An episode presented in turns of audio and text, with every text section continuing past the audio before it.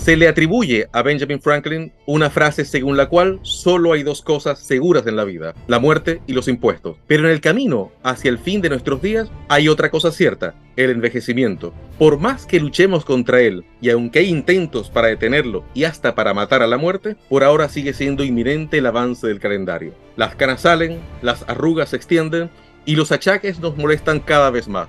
Nos angustia vernos y sentirnos más viejos y, lo que es peor, imaginarnos inútiles o como una carga para los demás. Pero ¿es necesariamente así? ¿Podemos mirar y vivir las cosas de una manera diferente? De esto vamos a hablar hoy con un gran conocedor y podríamos decir con un viejo amigo de este programa.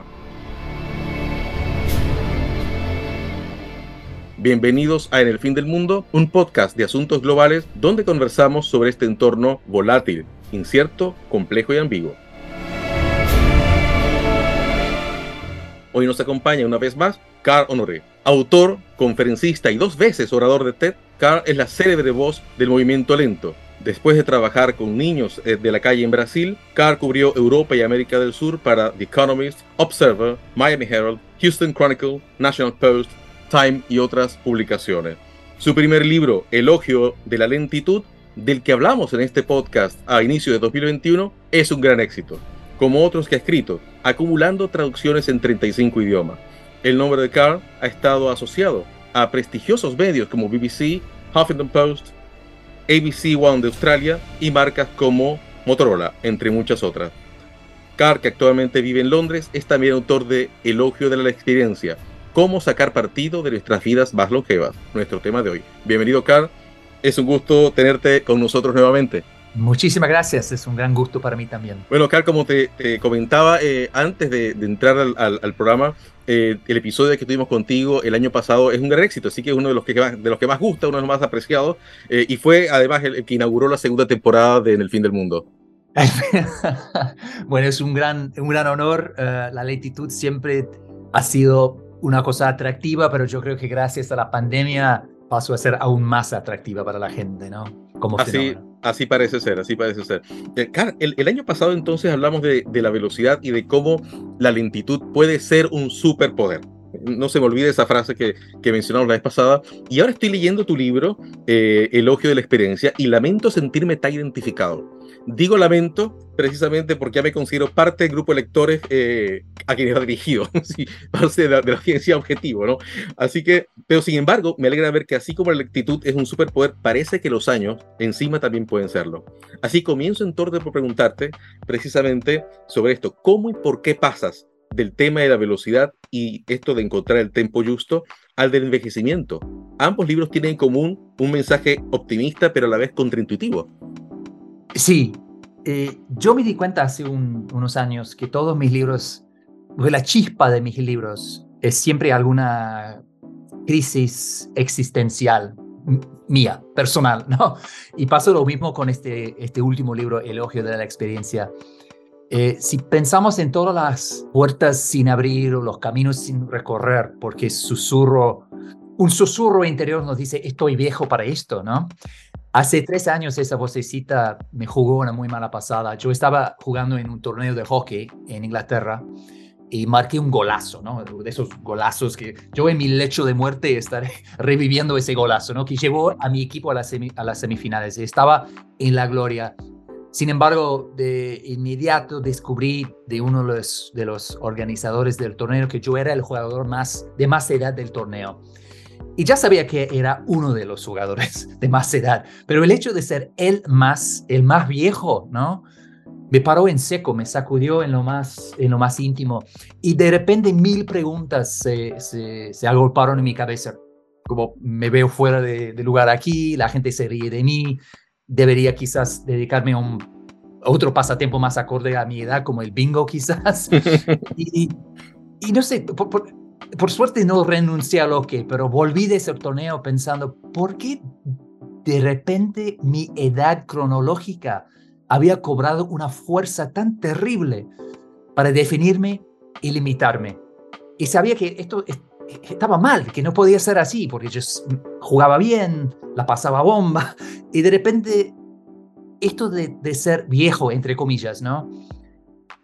cobró la fuerza de, de, cambiarme la vida, de limitarme la vida. Y sabía que, sentía, tenía la sensación de que había otra narrativa que contar sobre el envejecimiento, ¿no? Porque yo tenía en aquella época, no sé, 49, 50 años, y se, sentía muy bien en mi vida, pero de repente llegó ese culto a la juventud y me, me trae otro mensaje, que era, no importa cómo vos te sientas en, el, en ese torneo de hockey, lo que importa es tu edad. Y pensé, no, esto no tiene ningún sentido, ninguna lógica. Entonces salí a investigar por el mundo y volví con buenas noticias, que sí, hay otra narrativa, otra historia mucho más optimista que se puede contar sobre la edad y, volví a jugar al hockey, gracias a Dios. No, lo, no lo tiré por el borde, ¿no? Sigo jugando, con ahora con 54 años.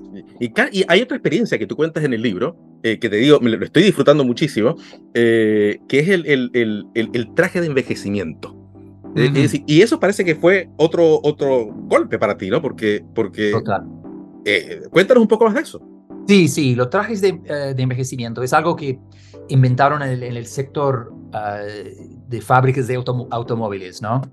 La idea era darle a los diseñadores jóvenes una sensación, una idea de lo que es tener un cuerpo más viejo, ¿no? Para poder diseñar los autos de manera más acorde a la, a la, edad de los compradores, de los usuarios. Y la idea es que te agrega 30 años.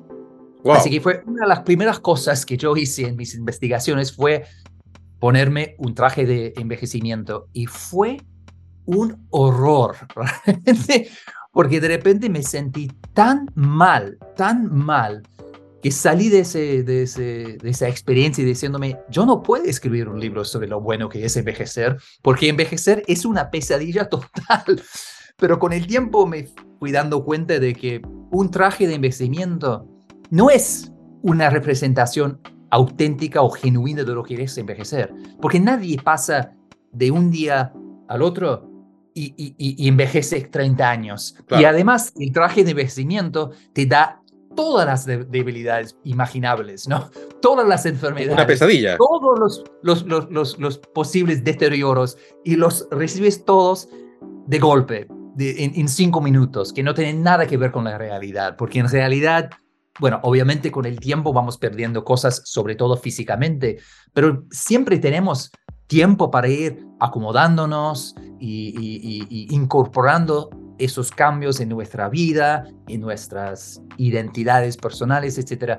Así que con el tiempo fui recuperándome un poquito de esa experiencia muy traumática, pero fue un golpe muy fuerte. La verdad que es interesante que me lo cites ahora porque realmente pudo haber sido el fin del proceso. Fue tan, tan fuerte que salí de ese momento pensando, no, yo no puedo seguir con este proyecto porque envejecer es un horror, una película de terror.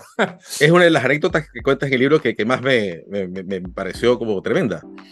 Eh, Carl, ahora, mencionaste algo. ¿Sí? Dime. Te puedo, te, interrumpir. Lo, lo, que me sacó de ese bajón post traje de envejecimiento fue justamente la, la creo que es la siguiente anécdota en el libro, ¿no? Porque una semana después crucé para ir a Francia, yo vivo en Londres, a un torneo, a un campeonato de ciclismo de Masters. Y entré al, al velódromo y estaba lleno de, de, de, de, atletas, de ciclistas que andaban en una velocidad impresionante y algunos tenían ochenta y pico años. Imagínate. Y me di cuenta de que obviamente hay otra otra mirada sobre la edad que existe en este mundo. Es una cuestión de cambiar de filtro, cambiar de chip. Entonces volví al, proyecto y, y al final escribí el libro de la experiencia. Pero fue en un momento, la verdad que pudo haber sido otra, otro resultado. También recuerdo esa anécdota y, y, me puso a pensar que no, no, no, me veo yo una bicicleta a los ochenta y tantos años porque ni siquiera ahora lo estoy haciendo. Así que, pero bueno, son, cosas que voy a, voy a tener que, que, que, que, ver en algún momento. Eh, mencionaste, Carl, una palabra, el culto a la juventud, un término, ¿no? Eh, que, justamente tenía algo preparado para ti sobre eso. Eh, y, hoy las organizaciones se sienten muy orgullosas de tener equipos jóvenes. Dicen, ah, somos una organización joven, ¿no? Y claro, con esto quiere decir que son creativos, ¿no? Que son eh, eh, frescos, ¿no? los políticos también a veces se presentan como rostros nuevos, con ideas nuevas, ¿no? y va y se fuera los viejos, los mismos de siempre, qué sé yo, ¿no? Y las clínicas de cirugía, eh, Carl, bueno, tú lo sabes, están llenas de listas con, con, eh, eh, largas listas de pacientes con ganas de rejuvenecerse. Pero no es contradictorio esto eh, y que esto ocurra precisamente cuando vivimos más años y cuando la juventud se ha alargado.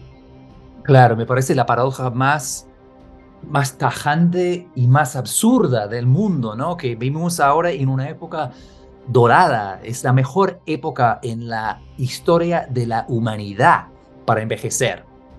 Pero al mismo tiempo, Nunca nos, hemos sentido tan mal por envejecer. Vivimos en un mundo marinado en el culto a la juventud, donde joven es igual a mejor, donde envejecer se ve como una maldición, un fracaso o incluso una enfermedad, donde ser mayor puede significar ser excluido en todas partes, ¿no? Desde el trabajo hasta, hasta Tinder, ¿no? Y, de hecho hay, una famosa cita de Mark Zuckerberg que dijo una vez, a una, audiencia en Silicon Valley en público, dijo, los jóvenes son simplemente más inteligentes. E, imagínate si alguien hubiera dicho algo así como, los blancos son más inteligentes, o los heterosexuales son, o los hombres son más... Pero nadie, nadie levantó ni un dedo eh, para protestar ese, ese refrán. Y yo creo que terminamos todos pagando un precio muy alto, eh, porque el envejecimiento es la cosa más natural del mundo y tenemos la capacidad de hacerlo mejor que nunca. Y de hecho, e, envejecer trae muchos beneficios, muchas ventajas en el mundo laboral.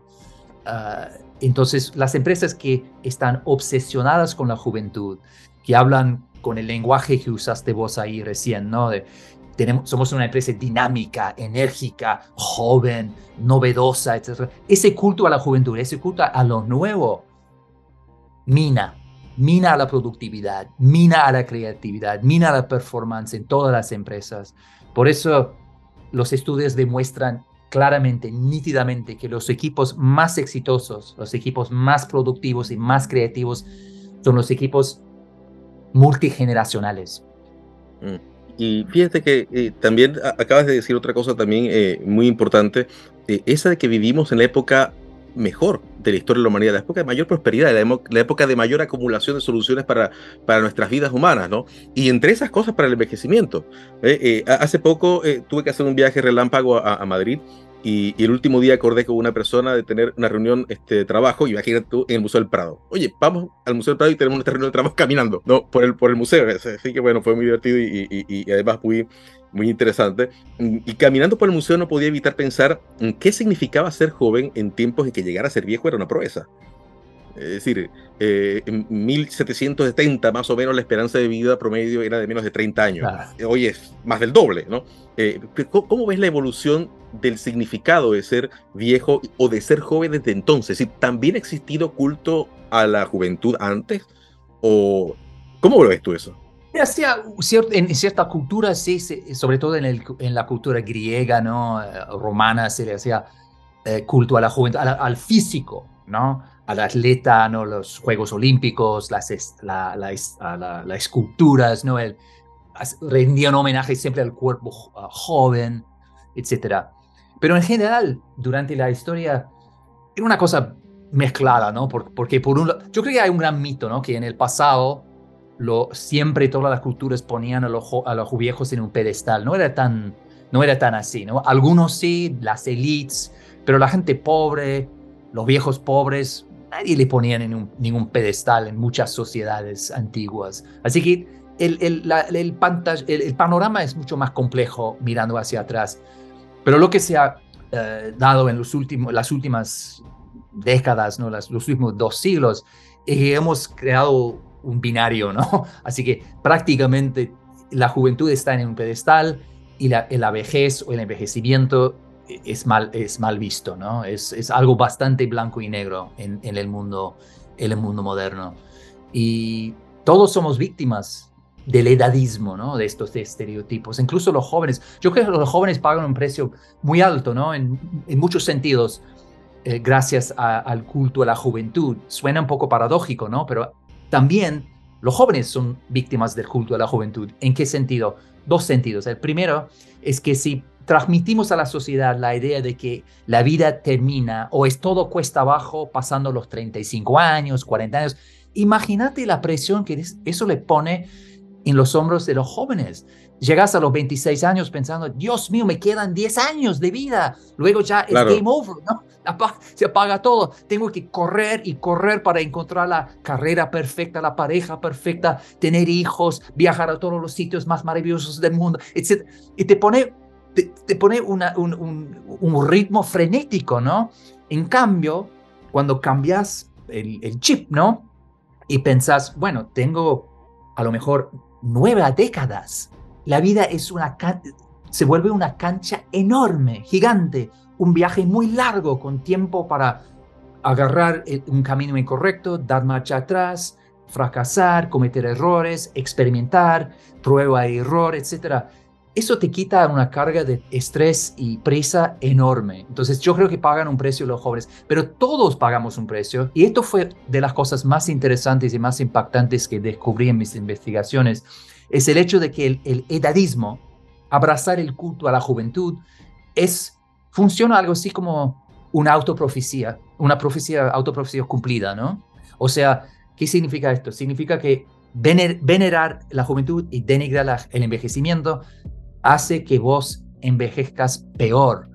Tienes más probabilidad de sufrir de deterioro físico, cognitivo, demencia, incluso de morir más pronto, hasta siete años y medio más pronto. Y pensarlo, ¿no? Es, sacrificamos en el altar del culto a la juventud siete años y medio de, de, vida, me parece una, una locura.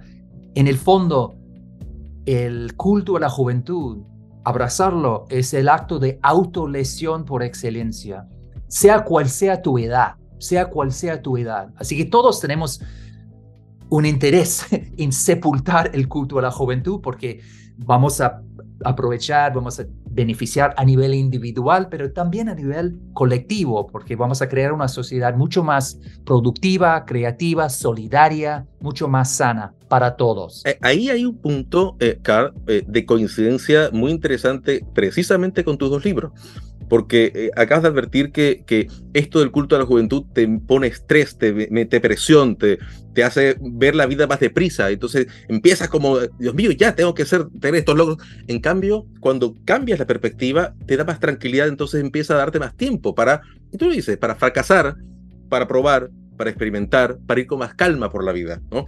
Y, y ahí hay un punto de coincidencia muy, muy interesante entre, ambos, entre ambas investigaciones que hiciste. Totalmente de acuerdo, muy acertado. Eso es un punto muy claro, eso, es un punto de contacto muy, muy potente, ¿no? Que eso de, reinventar la cultura de envejecer, etcétera, nos, devuelve, nos, nos devuelve la calma, la tranquilidad, la lentitud, nos permite ralentizar, desacelerar, ir por la vida con más calma totalmente.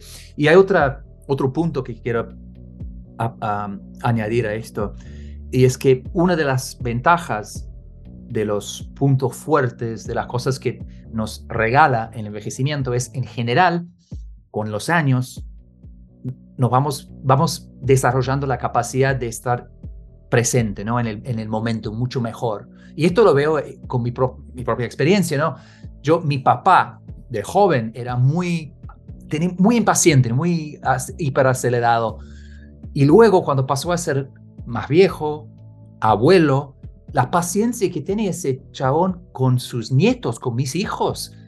Impresionante. Hubiera sido impensable, impensable hace, no sé, 20 años. Ahora ha ganado cierta capacidad, una gran capacidad de simplemente de entregarse al momento, de dejar fluir las cosas sin tener que controlar, acelerar, cambiar, empujar, simplemente vivir el momento. Y yo creo que es una de las, de las ventajas más importantes del proceso de envejecer, es que aprendemos la gran lección de que estar presente es la clave para vivir mejor. Eh, y, ahí voy a volverte a, llevar a otro punto que también mencionaste, que fue el asunto de la, de la creatividad, ¿no? Y, citaste a Zuckerberg, ¿no? Eh, justamente, em, porque claro, eh, la idea de, de, la juventud siempre asociada a cambio, a innovación, ¿no? Y, hay otra cita que haces en tu libro del multimillonario Vito Hosla, ¿no? Cofundador de Sun Microsystems, ¿no? Y dice, las personas de menos de 35 años son las que hacen que haya cambios. A partir de los 45 la gente básicamente muere en lo referente a nuevas ideas. Y eso me recuerda dos casos a mí que me interesan muchísimo, ¿no? A mí me, interesa mucho el liderazgo, yo trabajo en asunto de liderazgo, y, hay dos figuras que, que, siempre me han causado cierta, eh, cierta fascinación, que son eh, Mark ex primer ministro de Estonia, llega al poder a los 32 años, ¿verdad? Post caída de la, de la, de la Unión Soviética, y él parece confirmar la regla, ¿no? Un equipo joven, ¿verdad? Este, muy preparado en todo caso, este, pero fue en buena medida eh, impulsor de los cambios que convirtieron a Estonia en una sociedad modernísima, muy innovadora, una sociedad digital, ¿no? Y, y uno dice, bueno, ahí está la prueba. Ves por otra parte, por ejemplo, Shimon Pérez. Shimon Pérez, eh, expresidente y primer ministro de Israel, hasta sus 93 años estuvo asociado a la idea de innovación eh, y, fue siempre, eh, y más en su edad madura, una mente inquieta, un visionario relacionado mucho con la idea de Startup Nation, ¿no? De, de, la nación startup, ¿no? Aquí se, hay dos, un ejemplo y un contraejemplo, ¿no? ¿Dónde se cruzan ese espíritu de cambio con el, y progreso con la experiencia que dan los años? Yo creo, yo creo que es, uno de los grandes mitos ¿no? con respecto al envejecimiento, que, que perdemos la capacidad de, de, ser creativo, de cambiar, de abrazar el cambio. Es, es mentira. Eso depende, es mucho más en función de la persona y no, y no de la edad. Yo te doy otro ejemplo que, eh, para ponerlo en, la misma canasta que, que con uh, Shimon Pérez. Eh, un científico que se llama John Goodenough eh, hace años, ¿no? Fue uno de los inventores pioneros de las pilas recargables. En, eh, hace unos años fue, siguió trabajando, ¿no? Fue el ganador más viejo del premio Nobel en, química, ¿no? En, ciencia, y a los 91 años. Hoy en día, él está liderando un equipo en la Universidad de Texas que está reinventando las baterías, las pilas recargables. Con 100, 101 años. Así que el mundo está repleto de estos ejemplos, pero lo que pasa con el famoso o el infame sesgo de confirmación es que no llegamos a la fiesta con esta idea de que no, pasando los 40 ya no existe la creatividad, ya esa gente le tiene miedo al cambio, a la novedad, etc. Y llegamos con ese filtro y no vemos ni consideramos a los Shimon Pérez, a los John Goodenough de la vida. Pero los seres humanos, la verdad es que pueden ser creativos a cualquier edad. Y algunos aspectos de la creatividad se basan en dos cosas que solo el envejecimiento nos da, tiempo y experiencia. Y es por eso que la historia, la historia está repleta de ejemplos sobre creatividad en los últimos capítulos de la vida. De, vos hablabas de arte, ¿no? De de Miguel Ángel a Matisse, de Beethoven a Bach. Eh, de hecho, hay, una muy, linda cita de la escritora ah, norteamericana Maya Angelou, y dijo una vez, no puedes agotar tu creatividad. Cuanto más la usas, más tienes. Y eso me parece que resume un poco esa, ese, con, ese contraargumento al culto a la juventud que nos, que nos vende la, la mentira de que la creatividad es el eh, que los, jóvenes son dueños de la creatividad. Nadie, ninguna edad es dueño de la creatividad. Está al alcance de todos. Claro, y hay otro punto que, que también creo que lo somaste eh, eh, en algún momento, y si no, yo en todo caso tenía por acá también anotado, el respeto. Yo, yo, siempre recuerdo que de niño este, tenía la tendencia a, a, tratar de, hacer conversación con las personas mayores y, y, sentí un respeto muy, muy grande por los años, ¿no? Y hasta el punto de que hoy me es muy difícil totear, ¿no? A una persona, a una persona, este, me es imposible, de hecho, a una persona mayor. Pero eh, eh, el respeto por, por, los mayores se ve hoy escaso. ¿No? Eh, ves a personas de edad maltratadas, profesores golpeados por sus alumnos. Sí. ¿no? Eh, tratos soberbios y desafiantes de los más jóvenes. ¿Qué está pasando? Bueno, yo creo que es, es algo de un cambio general en la sociedad, que es, el, es un individualismo desenfrenado, sin ningún, sin un límite. O sea, y esto se, se expresa en una falta de respeto hacia el otro, ¿no? Yo creo que tenemos mucho miedo, estamos estresados y al mismo tiempo vivimos en una sociedad sumamente egoísta e individualista. Y estas, e, este contexto es muy, no deja espacio para el, el respeto hacia el otro. Al contrario, terminamos desrespetando a los demás. Y para mí va mucho más allá de la edad. O sea, uno puede ver ejemplos de falta de respeto en todos los contextos, eh, eh, todas las edades. Y de hecho, yo cuando hablo de la importancia de respetar a, los, a la gente mayor, a la gente con más edad, siempre agrego la, idea de que hay que respetarles a todos, ¿no? Con, con, la edad que tenga. Siempre cuando, cuando se habla de cómo yo veo el próximo paso para la sociedad, la, la cultura, siempre trato de minimizar el guiño a la edad. O sea, cuando hablamos de la falta de respeto, yo hablo de la falta de respeto en general, porque existe, ¿no?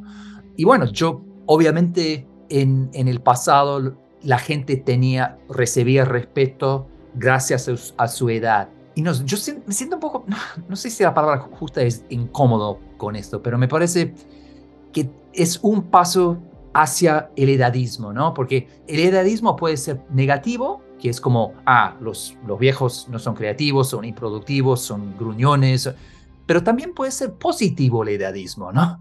Cuando es, eso es, un, es otra forma de es, eh, eh, eh, para mí es otro, otro estereotipo violento ¿no? hacia la persona.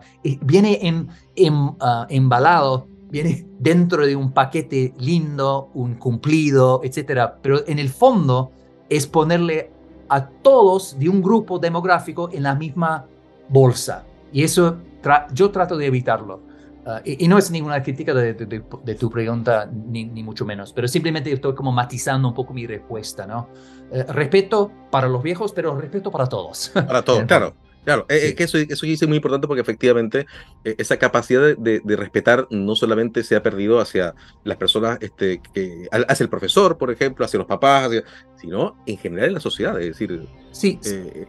lo ves con la gente conduciendo el auto y, y cómo son de agresivos. Lo que nos falta ahora es el, respeto al, hacia el desconocido. El mundo está muy polarizado, vivimos en burbujas, ¿no? Burbujas de coetáneos, burbujas de gente con la misma visión política, burbujas con la gente... Y esto, eh, esto es tóxico, ¿no? Una sociedad hecha a base de burbujas no es, es, no es una sociedad digna del nombre. Y yo creo que un, volviendo al tema del edadismo y cómo sepultar el culto de la juventud, etc., un primer paso es para mí romper esas burbujas, o sea, pincharlas y mezclar a las generaciones, mezclar a la gente. Por esto es algo de que durante toda la historia las generaciones se mezclaban, mezclaban en, eh, en el mercado, en, los camp, en el campo, en la casa, en la calle, en todo. En cambio, en el mundo moderno, vivimos en esas burbujas de coetáneos, ¿no? Eh, y empieza en el colegio, ¿no? Tu, tu grupo demográfico, todos nacen en el mismo año. Eh, y, seguimos así. Y, cuando no tenemos contacto con gente ajena, gente diferente, eso da, da espacio, crea espacio para que los estereotipos negativos florezcan.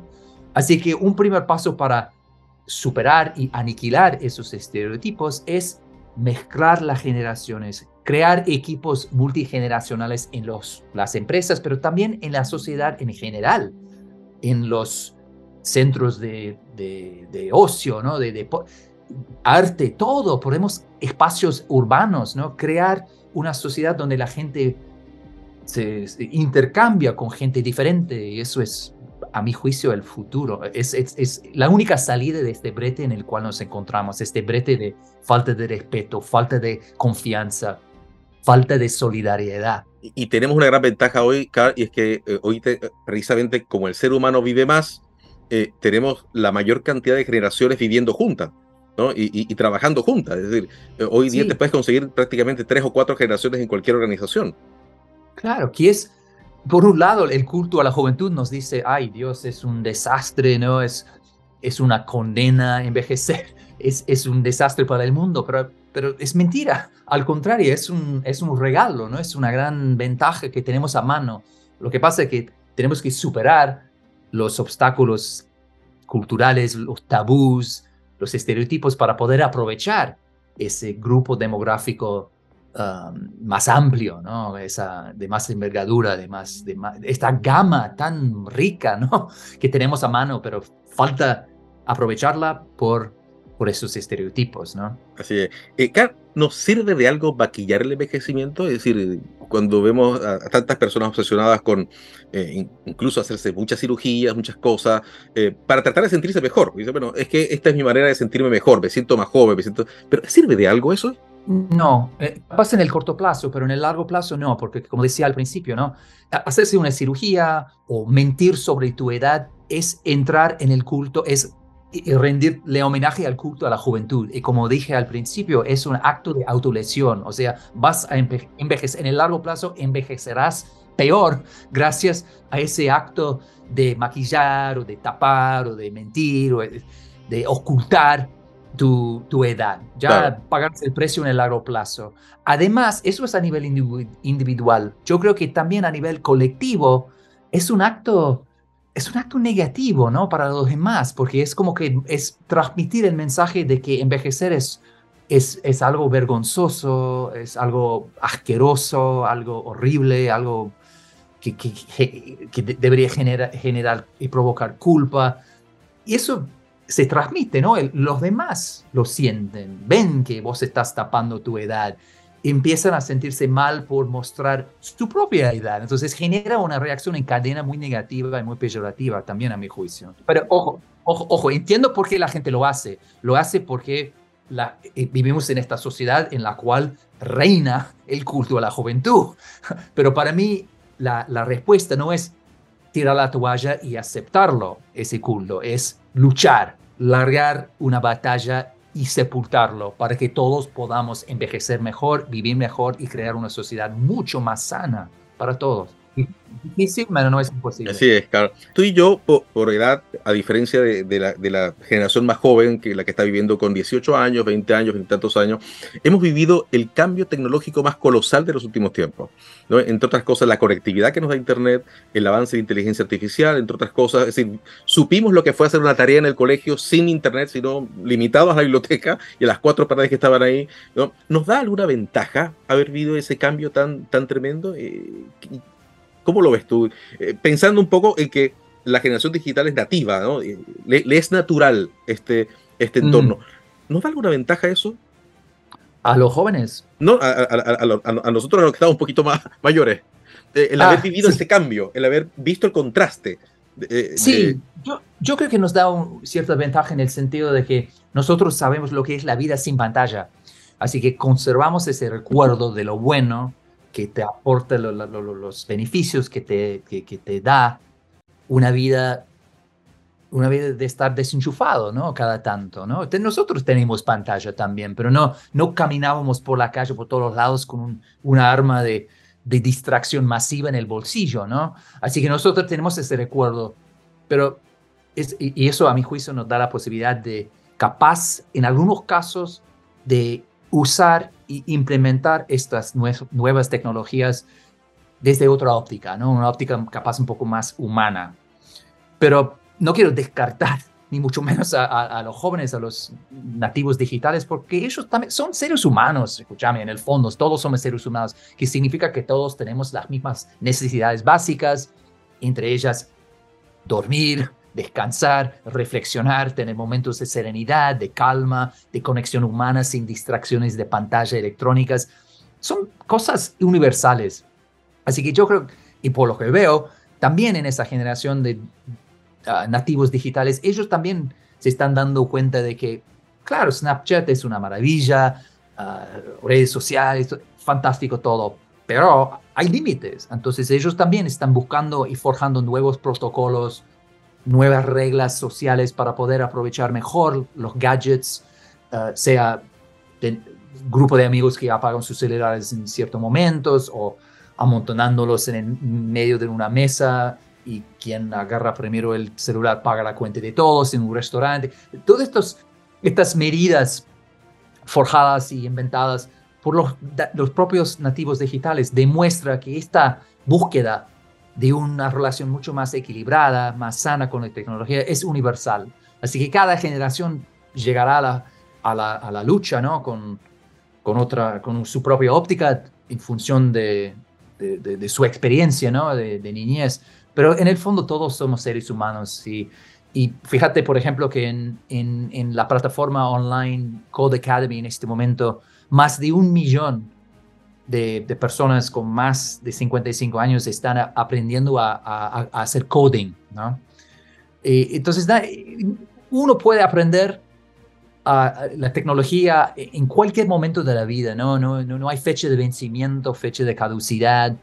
Hay, de hecho, otro ejemplo que me inspira mucho es el de una mujer, hay, su apellido es Susan, no me acuerdo del apellido, hace unos años miró, había trabajado en el sector financiero, pero nunca había sido emprendedora, ni mucho, ni mucho menos. Pero miró el sector bancario inglés, británico, y se dijo, falta algo aquí. Yo, yo yo tengo ganas de lanzar y crear un nuevo banco. Y lo hizo, lo logró, creó un banco que se llama Starling, que es un banco buenísimo. Yo también tengo una cuenta de Starling, ganó el premio del mejor banco cuatro años seguidos y, este año llegó al segundo puesto. Es un éxito total. Y esta mujer lanzó y creó este Starling, el banco Starling con 55, 66 años. No, era ninguna nativa digital, tampoco había emprendido antes, simplemente surgió una, surgieron las ganas en ese momento, juntó su experiencia y, lo logró. Pelotazo y golazo. Mira, eh, eh, ayer este, justamente pensando en, qué preguntarte para esta, para esta conversación, consulté en Twitter, ¿no? ¿Qué le preguntarían a una persona que es experta eh, en estos temas? Y, recibí algunas respuestas interesantes. ¿no? Me preguntó qué correlato hay entre la prolongación de la vida y el verse afectado por condiciones crónicas. Andrea Buttelman, ¿para qué queremos vivir más? Y Daniela Rothstein eh, preguntó cuál sería el propósito de la vida si, si logramos la inmortalidad.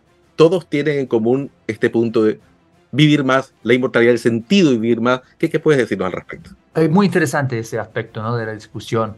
Yo, en la segunda pregunta, ¿por qué queremos vivir más? Yo no veo ningún sentido en vivir más. Lo, importante es vivir mejor. vivir mejor en cada época de la vida, cada capítulo. Importa mucho menos las horas, que, los años que vivas. Lo que importa es la calidad de esos años.